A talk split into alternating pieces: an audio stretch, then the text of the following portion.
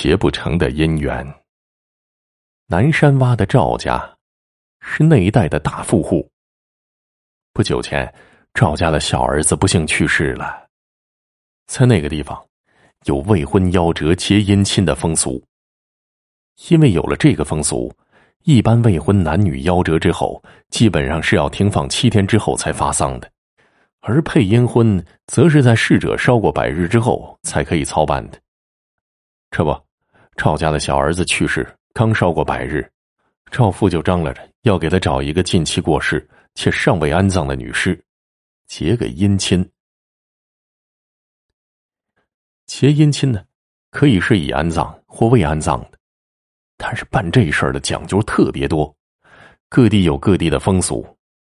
南山洼那一带给过世男人配阴婚的风俗，更能给人一种与众不同的新鲜和真实感。其做法是，选中一个与逝者年龄相近的未出丧的女士，由一个背尸匠把她背到南方的墓地，同时还要找纸匠扎一个和真人模样相似的纸人儿，由女方选定的背夫用纸扎的背轿背着。女士主家。也要找几个亲戚，跟随着背尸匠，把女人的尸体和纸人一并送到南方的墓地。到了墓地之后，两家人共同举行配婚和安葬仪式，然后，所有参加配婚的人都要到男方的家中吃喜宴。不同的是，女家在送亲的时候，从起灵到坟地前，吹鼓手吹的是哀乐，但到了男逝者的墓地之后。就要随着男方吹喜乐了。办这事儿呢，一般都是白天办，但也有因特殊情况而选在晚上办的。这白天办还是晚上办，要由阴阳先生来确定。大体上选在晚上办姻亲的，都是有着不可思议或者出现过诡异事件的。不管是哪种办法，结阴婚之前。两家事主基本上是不用见面的，但一般都会私下里去了解一些对方的家境，因为结姻亲后，两家从某种意义上讲，必然是有了一种不可明示的关系了。那个地方和姻亲都是由承办姻亲的媒人一手为两家协调和操办。我小时候常去姥姥家玩，那次。赵家办姻亲，我正好赶上了，而且还是赶上了晚上办事的那种。听说是因为赵家的小儿子死的时辰和那女子过世的时辰都犯克，所以就选在了晚上。那天晚上，赵家和办喜事一样，在门前挂着两个大红灯笼，家里雇了一些帮厨和落忙的。到了亥时。家里近亲和知近的朋友就到墓地去迎亲了。这办阴婚和活人办喜事不同的是，到了墓地，逝者的亲人们要先上香祭奠，哭上一回，意在祭奠男人的灵魂，让他告别过去，也是给已故的亲人们报个信儿，知会一声。然后呢，才进入办姻亲喜事的阶段。但是赵家办姻亲的那天，不知是什么地方出了纰漏。在接鬼新娘进门的时候，却出现了怪事儿。那天晚上，我也和屯子里的一些半大小子，瞒着大人去墓地里看热闹。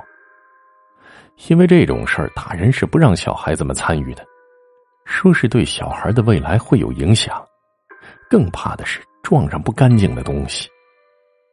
一旦撞上，那是很难去除病根的。但是我们这帮不知天高地厚的半大小子，还是偷偷的跑去了墓地，也就是顺理成章的看到了那场闹剧性办阴婚的全过程。在南山洼屯的西山上，有一座孤独却离赵家祖坟不远的孤坟，在那孤坟的前面。有一座用秸秆和纸壳等扎成的喜房，虽然这喜房比真房子小得多，但是看上去还是非常气派的。喜房正门的两旁分别点着一对大红灯笼和一对大白灯笼，门前分立着两排六个纸人，每个纸人手上拿着一个小白灯笼，烛光闪烁，看上去既诡异又感到有一种活力和威严感。到了半夜时分，山下飘来了几点亮光，逐渐走近了，才看出那是一队送亲的队伍。只见队伍前面有两对大红灯笼和两对大白灯笼引路，徐徐的向墓地走来。借着游曳的灯光，隐隐可以看见送亲队伍的阵容。灯笼的后面，走在最前面的是背尸匠背着女尸。其后是背夫用纸轿背着纸人，那些送姻亲的人都跟在这二人后面，阵势非常庄严。南方这边早有人把立在喜房门前的男纸人举起来上前迎接。这时候背尸匠要把女尸直接放到墓地前的棺材里，准备与男人合葬，而背夫却要和南方的人一起把两个纸人送入洞房。就在背夫随着那举着男纸人的人一同把两个纸人往喜房里送的时候，却出现了诡异的意外事情。明明是两个很轻的纸人，却怎么也送不进洞房里去，就好像有一股无形的反作用力，直接把那二人往外面推。见此情景，阴阳先生也有些毛脚了，他摸出火柴，尽快的把炮竹点燃。在震耳的炮竹声响过之后，那两个人再次向里面送那俩纸人但仍是无济于事。两个纸人还是被一股无形的力量给推了回来。看着这诡异的一刻，在场人的脸上都挂满了惊讶与恐惧。阴阳先生在万般无奈的情况下，只好向他那传世之宝——万圣阴阳镜摸去。据说这东西能显示出阴阳两界过去与未来的特定情景，还能显示出各种鬼神精怪的原型，实是一方宝镜啊！那先生把宝镜拿出来，迎空一晃，就见一道阴森的白光划破了夜空。他又把那宝镜对着喜房照了几照，房前的怪事就出现了，也可以说是出现了奇幻的景象。刹那间，办姻亲前后的经过都历历在目。先是送亲的队伍从北往南，直奔南山洼西南方向南方墓地前的喜房。这时明明是夜晚，镜里的情景却分明是白昼一样。不知怎么的，在送亲队伍中还有我家乡的人，而我也在其中。那接亲的队伍也是一些姥姥家的村民。分明就是墓地这些人和那些在家里忙着准备喜宴的人，这些人就像白天办喜事一样，脸上都洋溢着很自然的笑。不大会儿功夫，送亲的队伍到了村头，迎亲的鞭炮声随后响了起来。按规矩，男方是要带着纸扎的男新人到村头迎接的，接头之后可以把女尸及纸人送到墓地。举行配阴婚仪式，烧了纸房子和纸人以及那些随嫁来的陪葬用品，安葬完事儿，办完这些事儿之后，就到男主人家吃喜酒。所有的一切都和人间办喜事儿一样。内镜中显示的情景很清楚，就在男纸人接亲的时候，现场情景却发生了变故。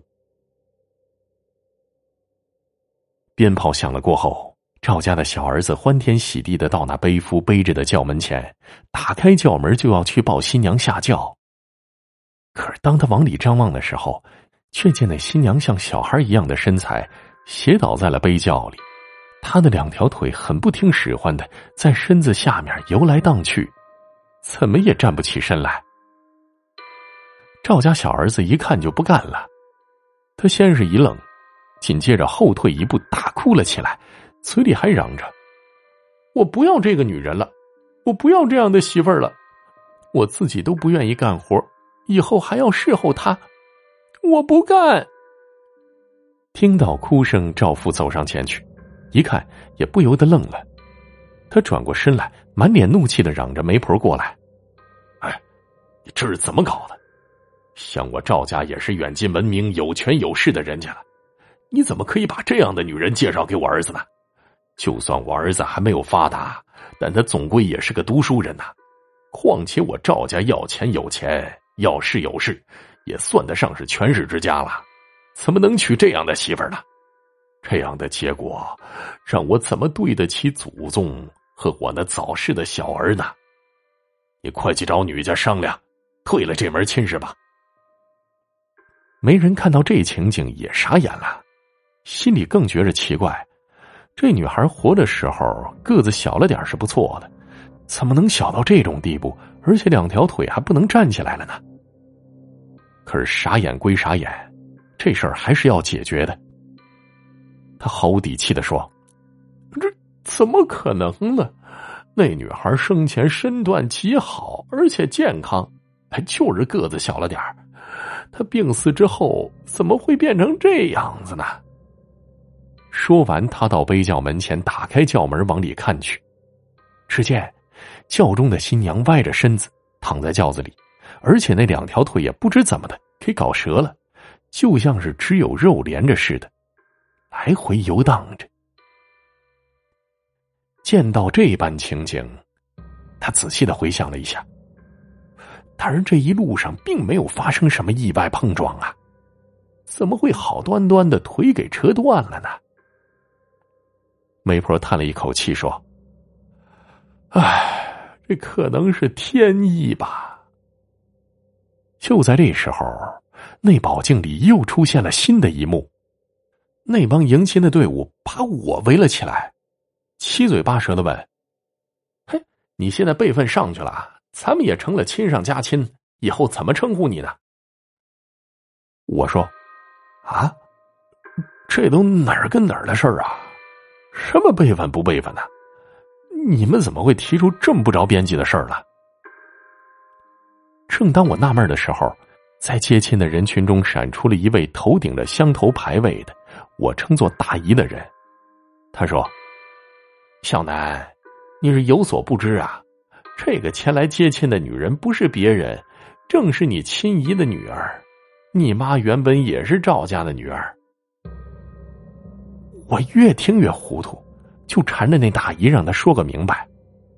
于是呢，他竟然说出了一个已石沉大海的往事。原来，这赵家几代人都是大户人家，可谓是人丁兴旺。可是到了赵父的爷爷那辈儿，他那老爷爷那一支连娶了三房姨太太，却接连生了七个丫头，就是不见男丁。他老爷爷心急，就到处求医问药。也无济于事。有一天呢，不知从哪儿来了一位云游道士，给他看了之后，说他这是犯了女煞星，让他们送出去一两个女儿，以示家中女孩过多，然后再做一些法事，这煞星就会解除了，他家就能如愿的得到男孩了。小妾这一次正好生的是一对孪生姐妹，他们就忍痛把这俩女孩分南北俩方向，都送人了。而且是花钱雇一位外来做生意的人给送出去的，赵家人根本不知这两个孩子落到了何方。说来也怪，送走这俩女孩之后，赵父的老爷爷家里还真的先后得到了两个男丁。大姨接着说：“那两个被送出的女孩中啊，你妈妈就是其中的一个，但是这事儿在人间是没人知晓的。”因为你姥姥原本是住在山东某一山村的，后来不知怎么这么巧，他们一家也搬到这儿了。无巧不成书，今天与赵家结亲的那位女人，实则是和你妈孪生姐妹的丫头，正是这赵家小儿的叔伯姑姑。这么一来，你这辈分就应该跟这新娘是同辈了，所以我们以后无法称呼你了。原本我还是你大姨呢。可是他们结亲之后，我便成你大姐了，你懂吗？我说：“那该怎么叫怎么叫呗。”我那大姨说：“也是，不就是一称呼吗？况且现在赵福也不知道你妈就是他爷爷辈上送出去的女儿的一个呢。”他停了一下，接着说：“虽然自古有亲上加亲的说法，但是辈分差了也是绝对不可能的，那就等于是乱伦了。这对于后代儿孙是不吉利的事儿。看来这冥冥之中不知是哪路神仙，为了阻止这场孽缘，暗中施法，把那鬼新娘的腿给搞断了。”用意就是不让这场阴差阳错的阴婚成为事实呀！说话间，那宝镜的界面又出现了新的画面。只见我不知道什么时候已到了赵家老爹的身边，问道：“难道你们不知道他原本不是侏儒吗？只是个头小了点就算是已经成了现在的样子，也不能怪罪媒人呐。你可是提前了解过情况的，那就算是相了姻亲的。”再出什么纰漏，就不能只埋怨媒人了。这事儿是个天意，现在也只能想个万全之策，把眼前的事儿处理好了。赵父听了之后说：“小南，我们确实去偷看过，但当时他一直坐着的，并没起来啊。媒人确实也介绍过他情况，根本不像现在这个样子。